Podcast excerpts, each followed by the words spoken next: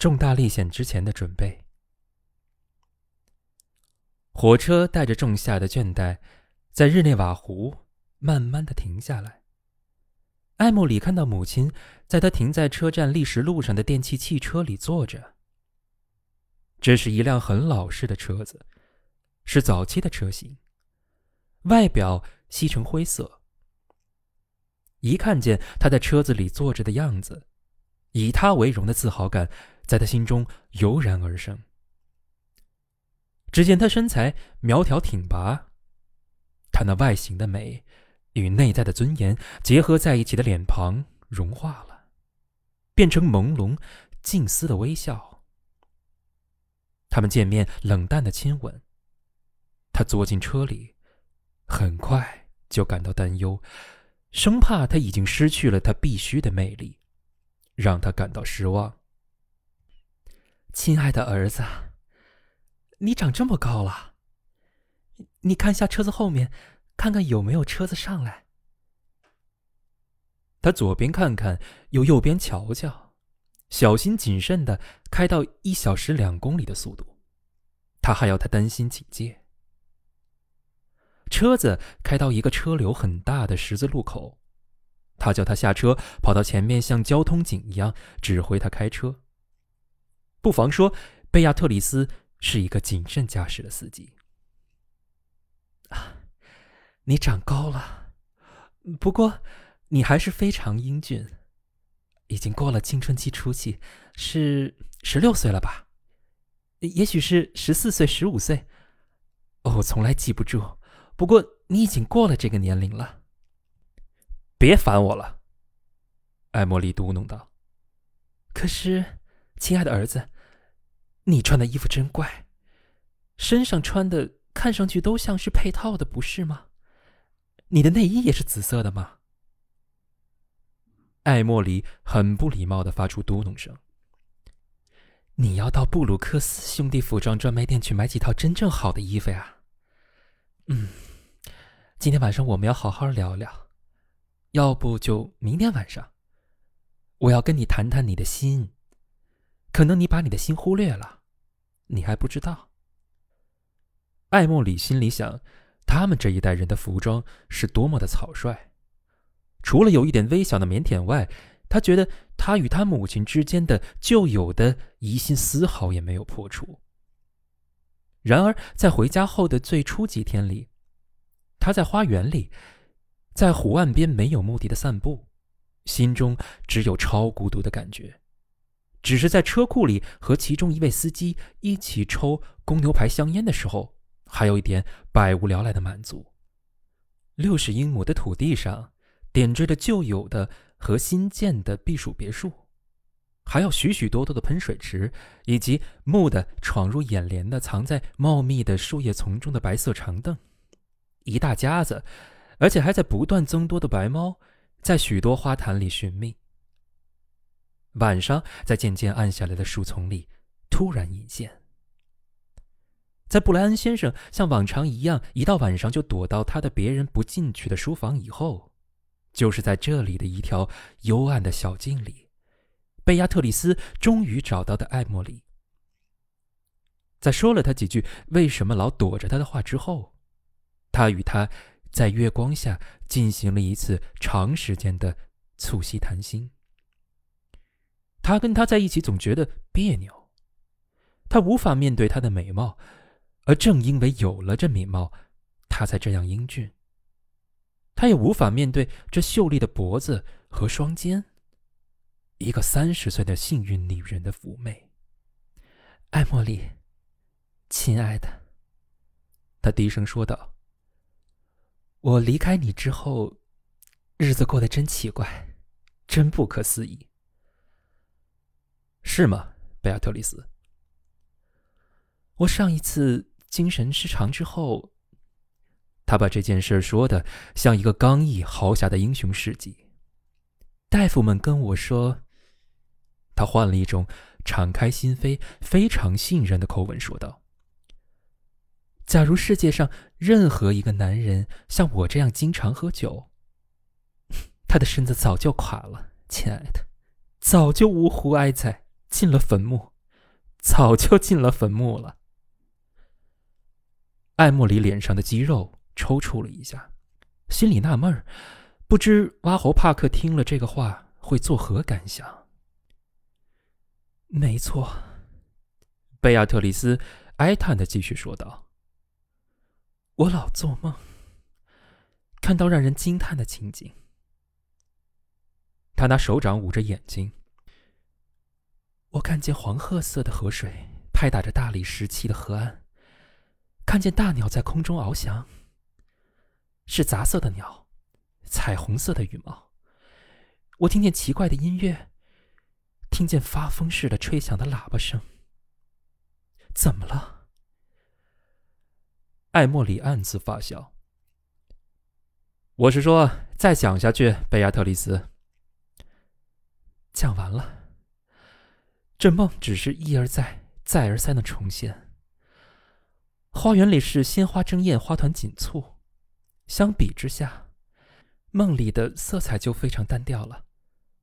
月亮在旋转摇摆，比冬天的月亮暗得多了，又比秋天的月亮会更显得金黄。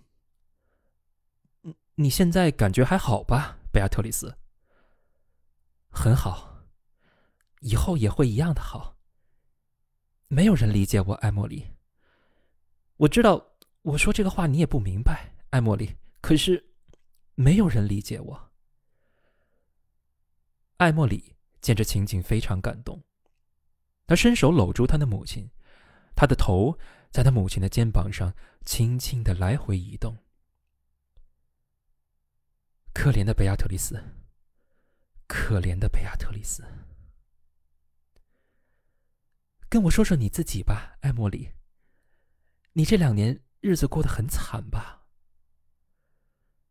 艾莫里本来想跟他说个谎，然后他还是打消了这样的念头。啊，没有，贝亚特丽斯，我过得很快活。我自己去适应中产阶级的生活，我变得遇事都要遵守传统。他说出这样的话，连自己都感到意外。他想象，假如挖猴在场，他会听得目瞪口呆的。贝亚特丽斯，他突然冒出一句话来：“我想出去读书。在明尼阿波利斯，人人都准备出去念书的。”贝亚特里斯显得有点惊慌。可是，你还只有十五岁。没错。可是人家都十五岁的时候出去念书的，我也想出去。贝亚特里斯。由于贝亚特里斯不想再说下去，接下来的三步中，这个话题就再也没被提起。但是过了一个星期之后，他让他非常高兴，因为他对他说：“艾莫莉，我决定还是让你照自己的意思办吧。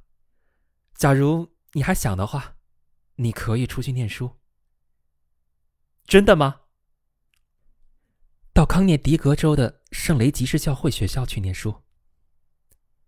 埃莫里一下子兴奋起来。事情都安排好了，贝亚特丽斯继续说道：“你还是出去念书的好。我过去是想你应该到伊顿公学念书，然后进牛津大学基督堂学院。不过现在还不可能这么办，而目前上大学的问题。”暂不用考虑，到时候自然会解决的。你准备怎么办，贝亚特丽斯？天知道。我的命运似乎是要我待在这个国家，心烦意乱的耗费我的年华。作为一个美国人，我没有一丁点的后悔。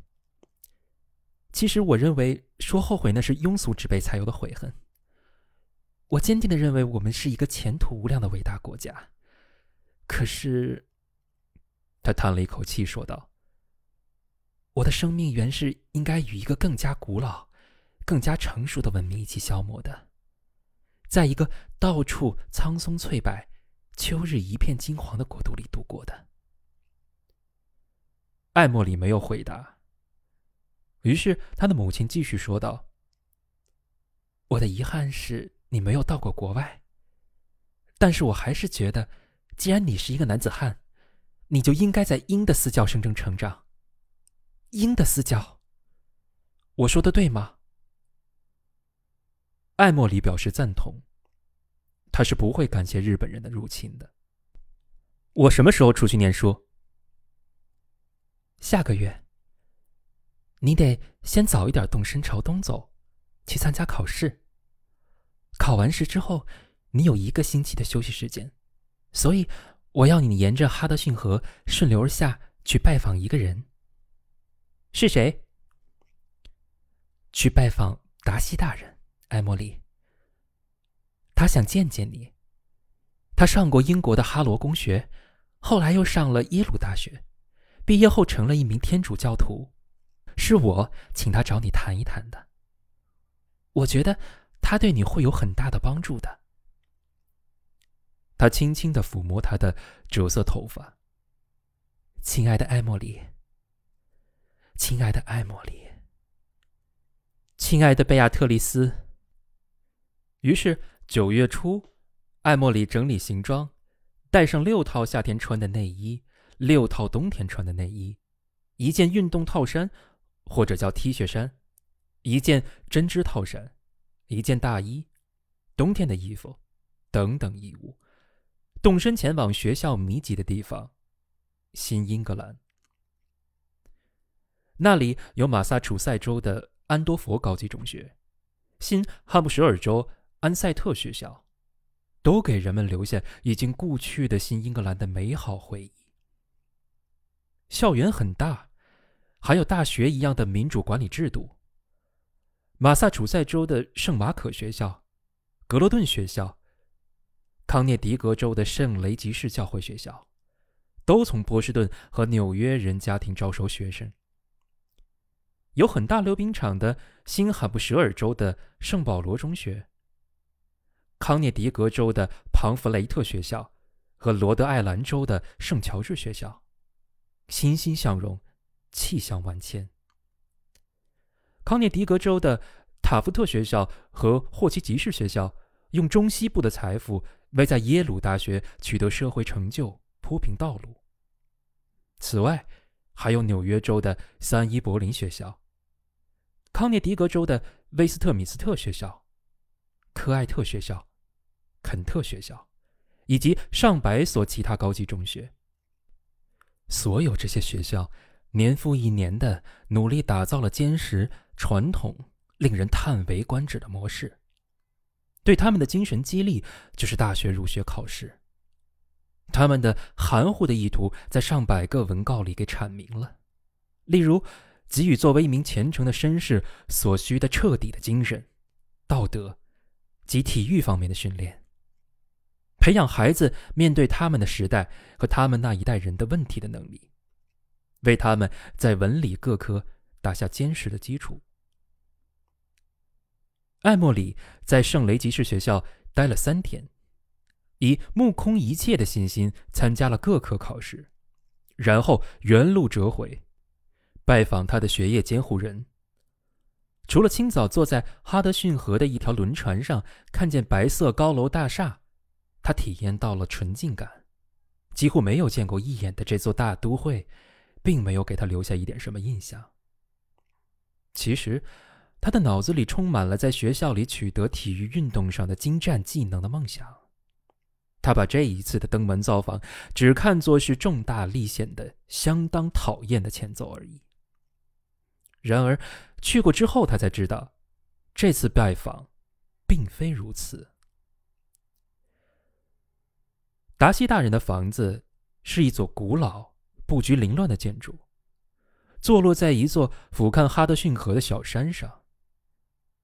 房子的主人除了外出走访他的罗马天主教世界之外，住在这里颇有点像一名被流放的斯图亚特王室的国王，等待着去召回，去统治他的国家。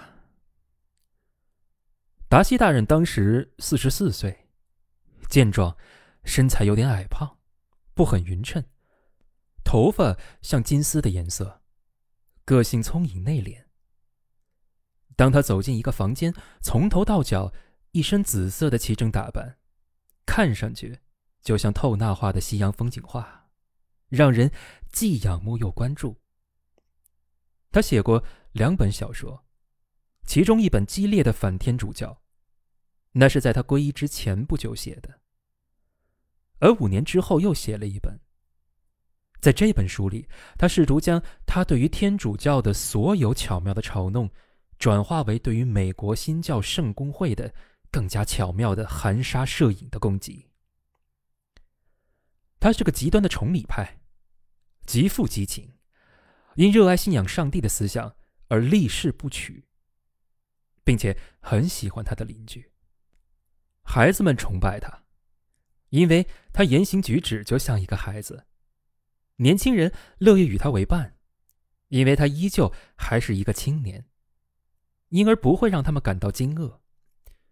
倘若适逢其时，适逢其地，他或许就是一个 l i s 里 l 目前，他是一个品行非常端正、非常信仰宗教的神职人员，非常神秘的玩弄幕后操纵的陈旧手法，尽情的体味生活的乐趣。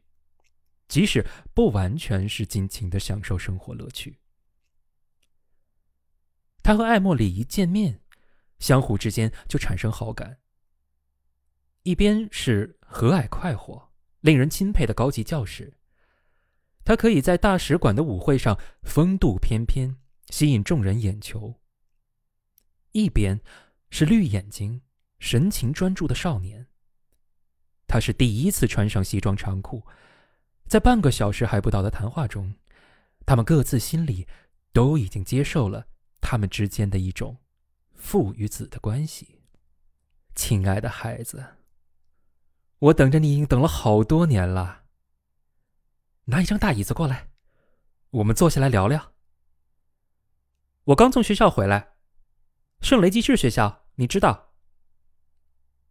你母亲说了，她是个很了不起的女人。抽一支烟吧，我肯定你抽烟。哦，假如你像我，你会讨厌所有的理科和数学。艾莫里使劲点头。都不喜欢，喜欢英语和历史。当然是的，你在一段时间里还会讨厌念书。不过，我很高兴你要到圣雷吉士就读。为什么？因为这是一所绅士就读的学校，民主不会这么早就在你心中萌生。等你进了大学以后，你会发现民主随处可见。我想进普林斯顿大学学习。”艾莫里说道。“我也不知道我为什么要选中普林斯顿。我觉得哈佛大学的男生都有点女人腔，就像我过去那样，而耶鲁大学的男生。”都穿宽大的蓝色运动衫，抽烟斗。达西大人咯咯的笑，我就是其中的一名，你知道。哎，你可不一样。我觉得普林斯顿人不紧不慢，漂亮高贵，你知道，好似一个春日。哈佛呢，则似乎有一点像闭门不出的味道。而耶鲁就像十一月，清冷，充满活力。达西总结说道：“完全正确。”他们轻松愉快的交谈着，不知不觉间说起悄悄话来，一直没有再从中解脱出来。我喜欢过漂亮王子查理，艾莫莉宣布道：“啊，你当然喜欢，还喜欢汉尼拔。没错，还喜欢南方邦联。”对于做一名爱尔兰爱国主义者，他持怀疑态度。他怀疑做了爱尔兰人就是粗俗土气的表现。但是达西大人明确对他说：“爱尔兰是浪漫的、注定失败的事业。爱尔兰人民是非常可爱的，做一个爱尔兰人务必要成为他的主要偏爱之一。”他们进行了一个小时内容丰富的畅谈。并且后来又抽了几根香烟。言语之间，达西大人得知艾莫里居然没有被培养成一个天主教徒。这虽不能说让他觉得非常反感，但也觉得十分意外。一小时长谈之后，他说他还有一个客人要接待。这位客人原来是波士顿的桑顿·汉克克阁下，他是前驻海牙公使，是一部内容博大精深的中世纪史的作者，是一个声名卓著、爱国、成就非凡的家族的最后一个成员。